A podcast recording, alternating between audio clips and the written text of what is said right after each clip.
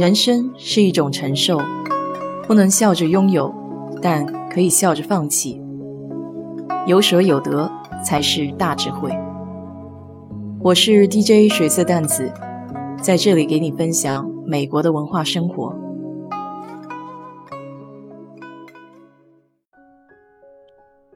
说起鸡蛋，这可是日常生活必不可少的。以前在国内，我从来不买菜。自然对菜价种类是不关心的。来了美国之后，凡事得亲力亲为，再加上生活又略显无聊，所以周末逛超市就成了乐趣之一。美国超市里卖鸡蛋的冷藏专柜，通常都在牛奶果汁的附近。你可能会奇怪，在国内买鸡蛋没有冷藏一说，都是放在外面室温下卖的。那为什么美国的鸡蛋就要冷藏起来卖呢？这一点主要还是和清洗有关系。在美国，拥有三千只以上产蛋母鸡的鸡蛋供货商就必须清洗自家生产的鸡蛋，可以是用肥皂、酶或是氯。这么做的原因是为了控制沙门菌 （Salmonella），这是一种附着在鸡蛋上、具有潜在致命危险的细菌。一般在三千只鸡以上的标准大型养鸡场，爆发沙门菌疫情更为普遍。这些鸡被养在相近的鸡舍之内，关在一个个摞起来的笼子里。如果有疫情的话，传播的速度非常的快。有些大型的生产商会给鸡群接种疫苗，但并不是所有的厂商都会愿意这么做。因此，只有实行这种一刀切的清洗规定来控制。但这个规定也带来了一个大问题，就是鸡蛋表面的一层薄薄的天然保护皮层会被洗掉。这层保护膜是可以防止细菌和湿气进入蛋体的。如果没有了这个保护层，那么有一点就至关重要，就是从清洗鸡蛋的那一刻开始，一直到准备烹饪之前，必须得让鸡蛋保持冷藏的状态。针对这个步骤，美国也有相关的法律规定。不过，在很多美国农场的摊点，鸡蛋都是以未冷藏的状态出售的，所以在买这种鸡蛋的时候，记得回家吃之前得洗一下。美国的鸡蛋也分等级，英文就是 grade，通常只有符合严格的美国农业部标准的鸡蛋才可以使用 USDA 的标志。这项评级服务需要鸡蛋生产商自掏腰包。所以，不使用农业部评级的鸡蛋是没有这个图标的。鸡蛋的盒子上还会标明两个 A、一个 A 或是一个 B 来区分等级。两个 A 是最高级的蛋，这类鸡蛋必须没有斑点、光滑椭圆，蛋黄几乎没有边缘，蛋白得非常紧实，无血块。一个 A 的鸡蛋比起两个 A，唯一逊色的地方是蛋白，没有那么紧实。其他方面也很优秀，我倒是没怎么看过 B 级别的鸡蛋。这类鸡蛋外形有斑点，蛋中有血块血丝，但不能超过 USDA 的规定。一般一盒鸡蛋是十二个或是十八个，价格在一美元到八美元不等。鸡蛋的个头大小、颜色对价格也会有影响。白壳蛋 （White Egg） 会便宜一些。红壳蛋 （brown egg） 会贵一些。传说红鸡蛋比白鸡蛋有营养，其实二者营养差别并不大。外壳的不同，有些时候是因为鸡的品种不一样。如果去农贸市场 （farm market） 逛一逛，还有可能见到蓝壳、绿壳等彩色的鸡蛋。比如 Americana 这个品种的鸡就产蓝颜色的蛋。Oliver Ager。这种鸡就产橄榄色的鸡蛋，蛋的大小也有几种常见的分类：特大号 （extra large）、大号 （large）、中号 （medium）。个头大小和品质无关，不仅在鸡蛋盒子上有上面说到的信息，比如鸡蛋大小、级别，它还会告诉你母鸡孵蛋的环境。一般没有特地写出来的，都是笼子里养的鸡。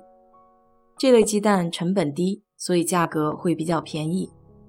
写了 “cage free” 字样的就是非笼养，但这个标签只是意味着鸡不在笼子里，但它们仍然在鸡舍内，生产的蛋也还是室内喂养的。标有 free range 的鸡蛋，代表着鸡每天必须至少有六个小时到户外，并且每只鸡只有两平方英尺的空间，比一般的鸡笼子要大一倍。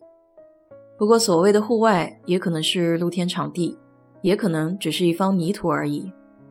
最高级的还是 pasture raised 牧场饲养，也就是俗话说的柴鸡。这是保证鸡只在植被覆盖的牧场上饲养。每只鸡拥有超过一百零八平方英尺，每天活动至少六小时。据说这类蛋含有高达六倍的维生素 D，更少的胆固醇，更多的维生素 A、胡萝卜素，因此价格也比较贵。还有些其他含金量高的认证，比如 USDA Organic 有机认证，是美国农业部颁发的。这是说鸡是户外无笼饲养。饲料里面不含有转基因、抗生素、动物副产品。Vegetarian 素食的鸡只用玉米和大豆喂养，不喂食动物蛋白。但是鸡有找虫吃的天性，所以有动物慈善组织抗议说，这个标签意味着鸡没有机会在笼外觅食，这样有悖大自然的规律。还有 Omega Three Enrich 不含有 Omega 三的蛋。是在喂养的过程中，给母鸡的饲料里添加了亚麻籽、藻类或是鱼油，因此每只鸡蛋的欧米伽三含量高达三百五十毫克，是普通鸡蛋的十倍。可在我看来，不是应该自己直接吃鱼油来的更加有效吗？商家反正是想尽法子来讨顾客的欢心。再来聊聊生产日期吧。鸡蛋盒子上的建议销售日期，并不代表鸡蛋的生产日期。其实，另外有一个更加准确的方法来辨别买的鸡蛋是否足够新鲜。鸡蛋的盒子上一般都写着三位数的代码，这个代码就是准确记录了鸡蛋出生的时间，可以用这个来判断鸡蛋是否新鲜。这个方法叫做 Julian Date，朱利安日期。为什么要以出生的准确时间来判断新鲜呢？因为美国超市里面大多数盒装的鸡蛋，基本都是四十二天前出生的。这就是说，在货架上看到的鸡蛋，可能已经是六个星期以前的老货了。所以，通过朱利安日期就可以推算出最新鲜的鸡蛋。这三位数从零零零到三六六之间变换，表示一年中的某一天。一月一日就是零零一，十二月三十一日就是三六六，以此类推。比如有一盒鸡蛋的朱利安日期是二八一，那么在网上就可以查到，代表的就是今年的十月七号。看来学好数学的确很有必要。最后我再来科普一下美国餐厅点早餐鸡蛋的说法吧。白煮蛋叫 boiled egg。如果想吃溏心蛋的话，叫 soft boiled egg；如果想吃蛋黄全煮透的，叫 hard boiled egg；水煮荷包蛋叫 poached egg；炒鸡蛋叫 scrambled egg。它们通常会加牛奶、黄油、盐和胡椒粉。煎鸡蛋叫 fried egg，和牛排一样有不同的熟度。Over easy 是两面都煎，蛋黄还是液体的。但蛋清是固体的，有的时候也叫 deep eggs 或者 deep eggs。一般大家都喜欢把这种蛋夹在面包片里当三明治吃。Over medium 同样都是两面煎，但是跟 over easy 不太一样，不光是蛋清熟了，蛋黄也熟了不少，看起来是微微的凝固状。